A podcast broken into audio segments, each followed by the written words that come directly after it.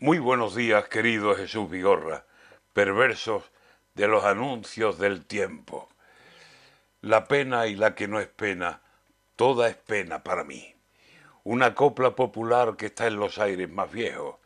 Pues yo comento eso mismo de los anuncios del tiempo, porque haga el tiempo que haga, siempre es malo, nunca es bueno. Si no llueve, que no llueve.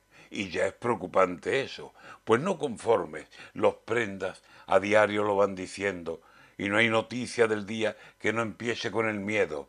Tantos días sin llover, mal se presenta el invierno, porque tampoco en otoño las fuertes lluvias vinieron. Y eso, claro, lo oye uno y lo ve todo más seco, y vas a beber y piensas si lo dejas para luego y no llueve y las noticias tienen temblor de suspenso. Llevamos aquí sin lluvia más de dos meses y medio y peligran los cultivos y el olivo, los almendros. Y si mala está la cosa, peor nos la van poniendo. Y si pasa con la lluvia, con el calor, ni les cuento.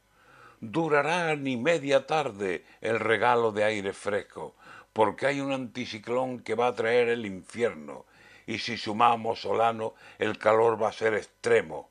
40 grados se esperan de aquí a una semana. Muertos nos tienen siempre por todo los arúspices del tiempo. Si no llueve, que no llueve ni lloverá, yo lo advierto.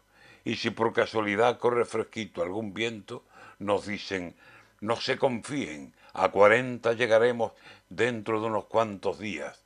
El miedo dentro del cuerpo, y si le da por llover y está tres días lloviendo, ya están diciendo los mismos, los ríos están saliendo y de riadas peligrosas existe bastante riesgo. Así que no quiero anuncio, no quiero pregón del miedo. Si nos vamos a asfixiar, pues ya nos asfixiaremos. Y si morimos ahogados por un temporal inmenso, que sea lo que Dios quiera, y dejar tranquilo al tiempo.